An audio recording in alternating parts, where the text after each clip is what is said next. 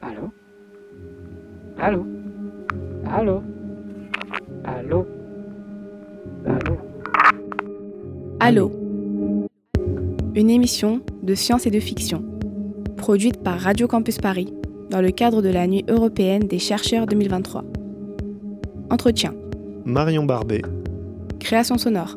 Maxime Faciotti et Simon Marie, Montage et coordination. Philippe Fischer. Avec le soutien de Trace et de Radio Campus France. Allô Retrouvez tous les podcasts de cette série sur radiocampusparis.org.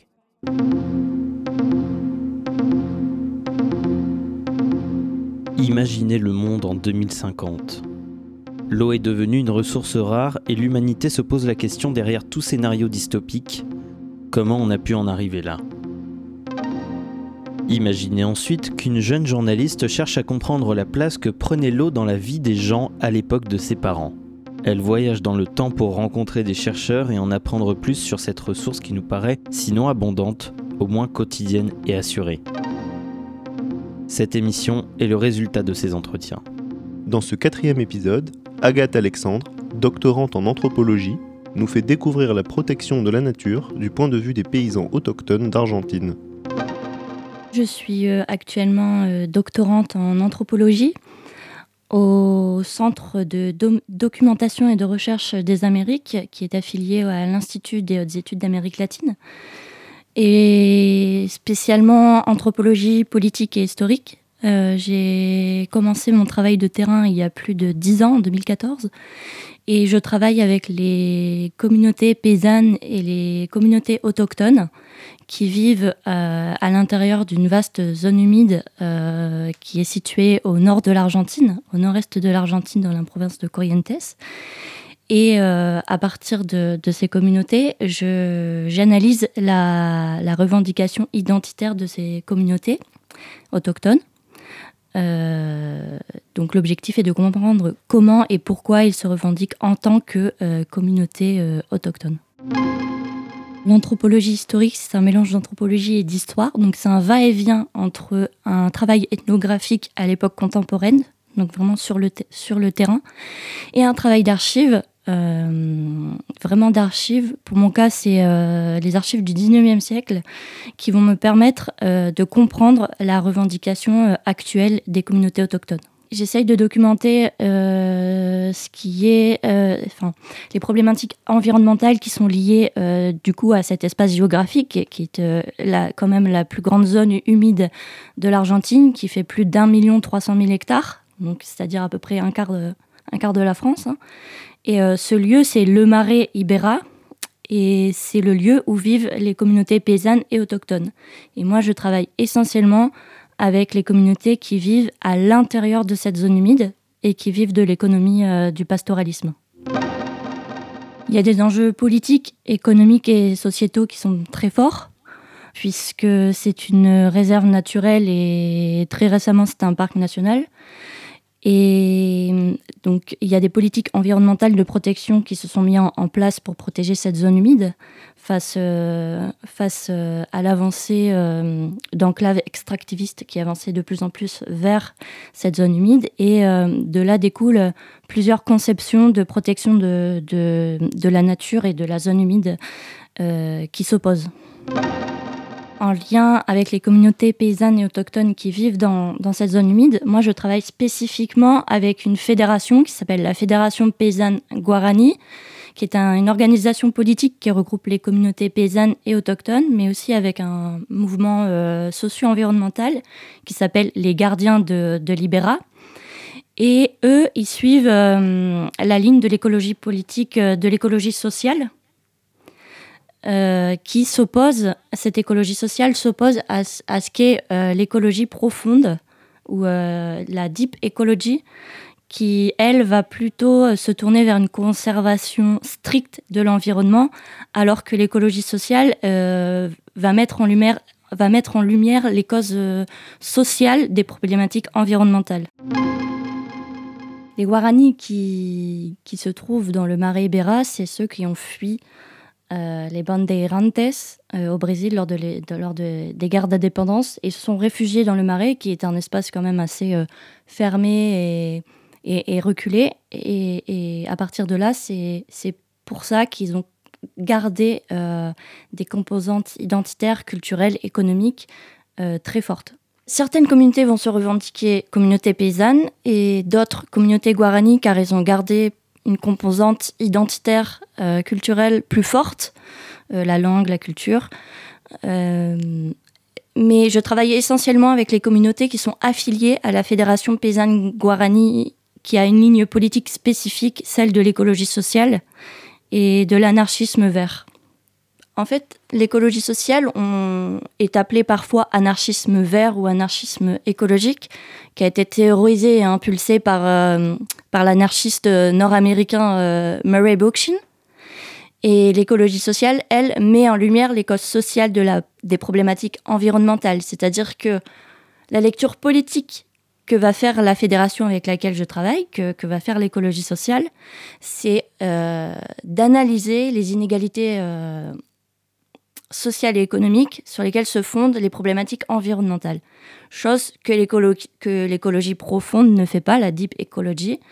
Euh, l'écologie profonde, pour euh, très rapidement, elle vient du norvégien Arne et euh, c'est un mouvement écologiste de conservation stricto sensu, par exemple, qu'on peut retrouver aux États-Unis comme le parc de Yellowstone. Et donc, c'est vraiment de la protection où il n'y a aucune production et c'est plutôt un imaginaire et, une idéologie où euh, on va mettre la nature sous cloche. Avec euh, l'arrivée de, militants écologistes anarchistes de la capitale, de Buenos Aires, mais aussi avec euh, différentes associations écologistes qui se sont montées au niveau local et qui se sont très rapidement rendu compte que pour eux, l'écologie profonde n'allait pas, puisque ça ne proposait pas un, autre modèle euh, économique. Et du coup, ils se sont regroupés en associations écologistes pour pouvoir monter des coopératives de production et, de consommation. Le Marais Ibera est une réserve naturelle depuis 1983. C'était à l'initiative euh, du gouvernement local face à l'avancée euh, d'un front extractiviste, c'est-à-dire euh, principalement des monocultures de pin et d'eucalyptus, mais aussi des productions de riz qui encerclent en fait toute la zone humide. Donc euh, le gouvernement local a décidé de créer une réserve naturelle en 1983 et qui a été transformée aussi en parc provincial en 1994. de là sont arrivés les plusieurs euh, fondations de protection de, la nature qui ont travaillé euh, à l'élaboration d'un parc national. Et euh, le Marais Ibera est devenu parc national en 2019 ou 2020. Le principal souci, c'est que dans une réserve naturelle, on ne peut pas chasser et on ne peut pas pêcher. Du coup, les habitants traditionnels du Marais ne pouvaient plus chasser, ne pouvaient plus pêcher. Donc, ils ne pouvaient plus vivre de l'économie de subsistance. Et d'un autre côté, les fondations de protection de la nature proposaient donc le modèle d'écologie profonde, c'est-à-dire sans, être humain et conservation là aussi stricto sensu. C'est leur survie euh, directement qui est impactée, puisqu'ils vivent euh, du territoire et, et leur économie qui est le pastoralisme euh, est directement impacté, que, que ce soit par euh, l'avancée front, des fronts extractivistes qui amènent une pollution, mais aussi par le, la, réserve naturelle, la réserve naturelle ou le parc national, euh, qui conduisent à, à, une fragmentation du territoire, puisque dans le pastoralisme, vous avez les terres hautes, vous avez les terres basses, vous avez les, les lacs, les forêts, et, et, les communautés ont besoin de tous ces lieux pour, euh, pour vivre. Dans la forêt, ils vont aller euh, chercher le miel. Euh, les terres hautes vont servir en période de crue de mettre à l'abri des animaux. Et en fait, le processus de délimitation du parc national, du coup, fait qu'on on assiste à une fragmentation du territoire et les communautés n'ont pas forcément tous les droits de passage.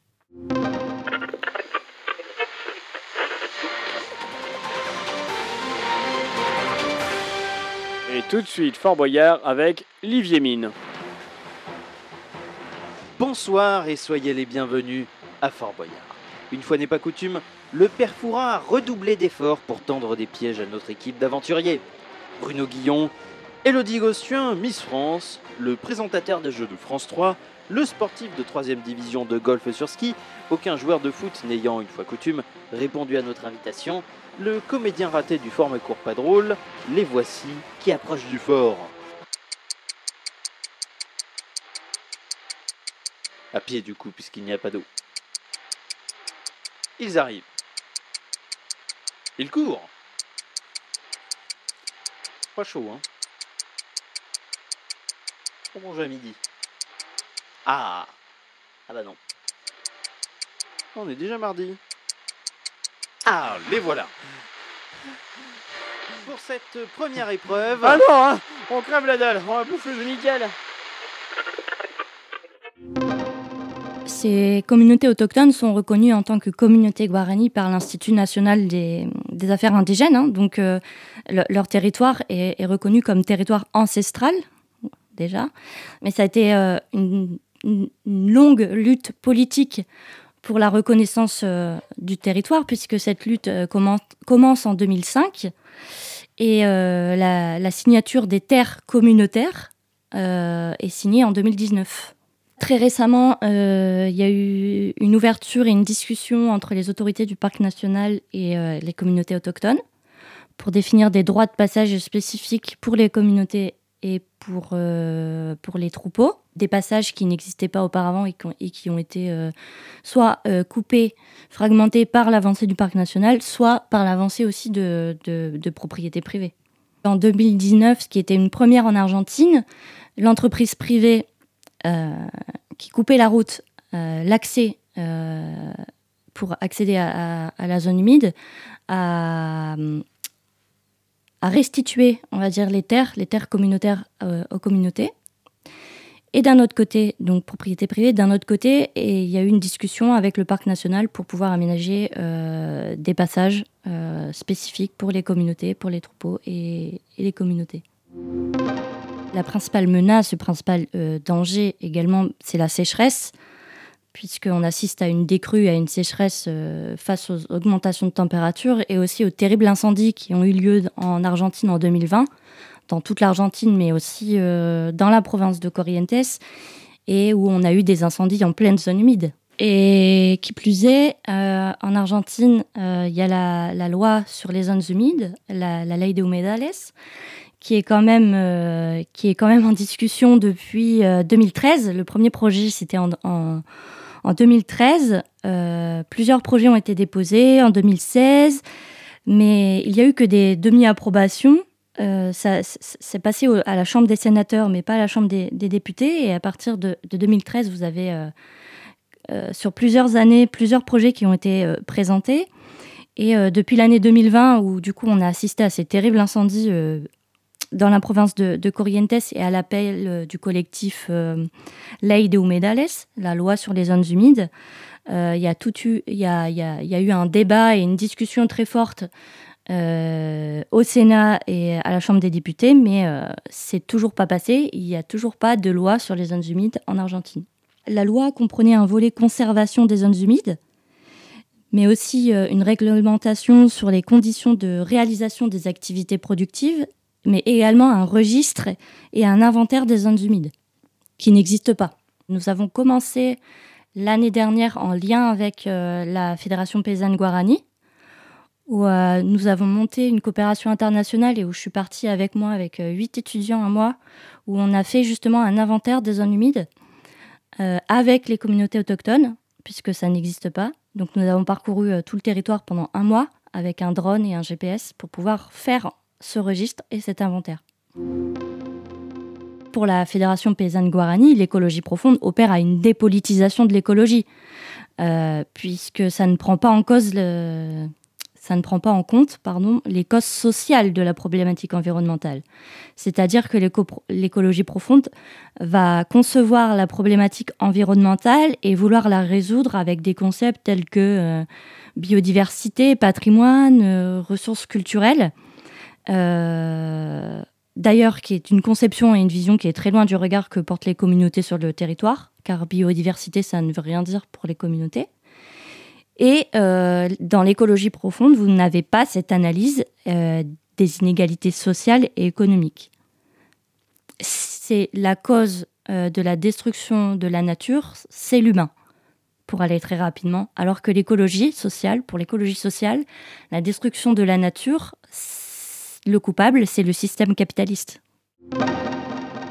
Ces deux visions de l'écologie, vous la retrouvez un peu partout, hein, euh, même, euh, même en France, même si en France, on prend euh, en compte l'usage social et on prend en compte les, populations dans les politiques de protection de l'environnement. Mais le, cas du marais Ibera est, est un modèle que l'on trouve à peu près partout dans le monde. Allô, une émission de science et de fiction, produite par Radio Campus Paris dans le cadre de la Nuit européenne des chercheurs 2023. La Nuit européenne des chercheurs Paris, c'est ce vendredi 29 septembre de 18h à 23h à l'espace des sciences Pierre-Gilles de Gênes. Programme et informations pratiques sur espgg.org.